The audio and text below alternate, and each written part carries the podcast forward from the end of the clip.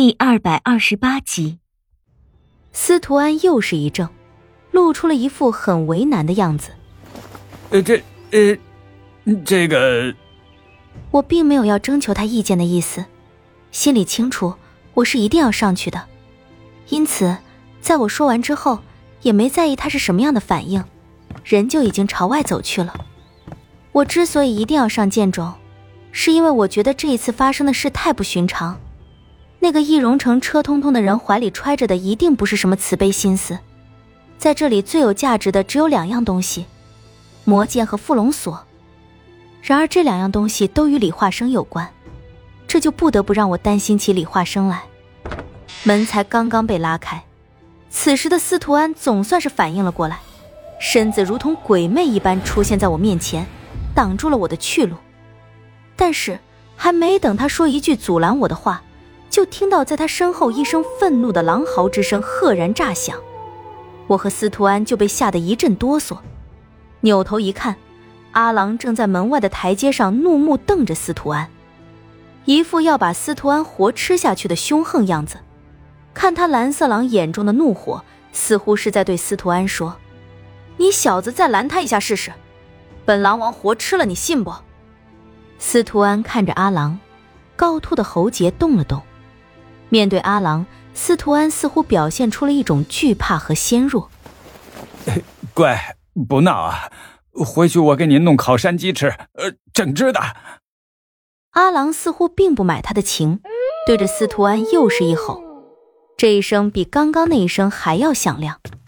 司徒安赶紧退后两步，将大半个身体藏在了门扇后。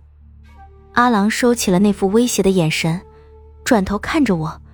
一双耳朵动了动，然后将头转向一个方向，似乎在说：“快走吧。”我看了一眼被吓得不轻的司徒安，微微笑了笑，就跟着阿郎走出了房子。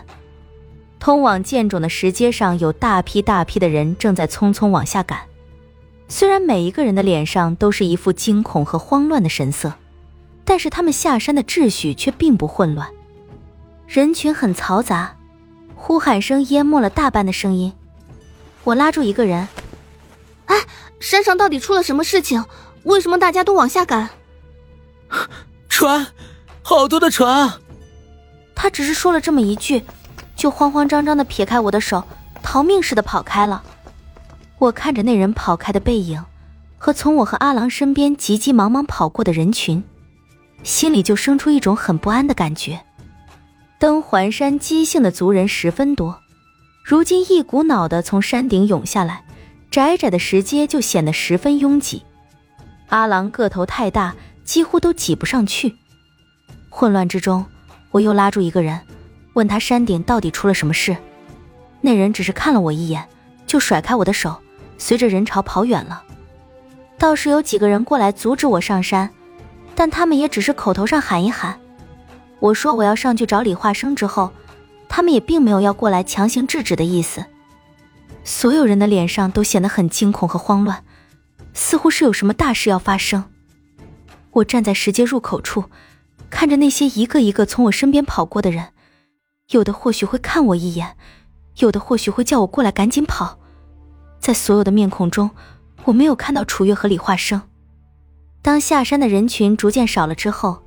我和阿郎开始朝山顶狂奔而去，石阶是盘旋而上的，加上迷魂幻境已经关闭，不用担心会迷失在这里，跑起来并不太吃力。但是剑冢山奇高，要想登顶也是一件很不容易的事。阿郎的速度极快，我都跟不上他。好在阿郎会放慢速度等我，因此我倒也不至于被他扔下。山顶十分宽广。是一块巨大的平地，在平地的正中有一座巨大的宫殿，在宫殿之外有大片的牛羊三生祭品，还有一些钟鼓、祭坛和青铜大鼎。在一两炷香之前，这里一定十分热闹，但是现在却人去楼空，显得莫名的萧条。我和阿郎站在成排成排的祭品之外，木讷地看着这一切。光线不知为何竟有点阴暗，丝丝冷风吹在巨大的平地上，似幽灵飘过一般的森寒。叶姑娘，这里不是你该来的地方。一道冷冷的声音从身后飘来，那声音一飘入耳朵，浑身的汗毛都竖了起来。这不像是人可以发出来的声音，音色平的没有任何起伏，没有任何情感。有鬼！我身子一颤，缓缓的转过身子，身后一团人形的黑雾静静的飘在半空中，宽大的衣帽将他的面孔完全遮住，飘飘忽忽的，像是一团来自地狱的鬼火。身边的阿郎见到幽鬼。表现出一种很淡定的神色，睁着一双巨大的狼眼，悠悠的看着他。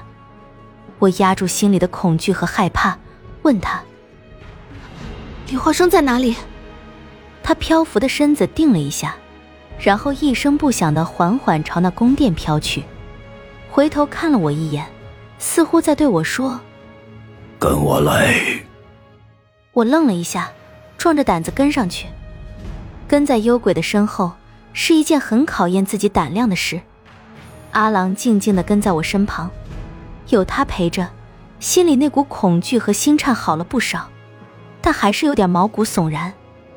太安静了，我想打破这种令人很不舒服的寂静，就问幽鬼：“你怎么在这里？我到这里之后就没看到过你了。”我一直都在这里。我除了负责打理这座宫殿之外，还肩负着这里的秩序。幽鬼的声音依然没有任何的起伏和变化。我挑了挑眉：“秩序？这里一个人都没有，还能有什么秩序？迷魂幻境的秩序。再说，这里除了我之外，也不是没有其他的活物。”说话间，我们已经来到了宫殿的大门外。透过那萦绕在宫殿四周飘渺的雾气，已能看清宫殿匾额之上写着的三个大字，那是晋国的文字，而这几个字我却认得，上天宫。看到这三个字，我脑子里冒出来的第一个念头是，刻的居然不是剑冢。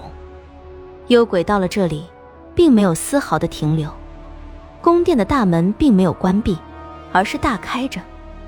我们从排放有序的祭品中走过，沿着高高的石阶进入宫门内。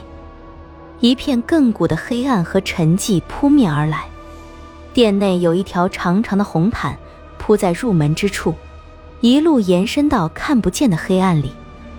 红毯不宽，约有四尺，在红毯的两旁有一列粗大的木柱，木柱一侧燃着火盆，一路看过去，足有十几盆之多。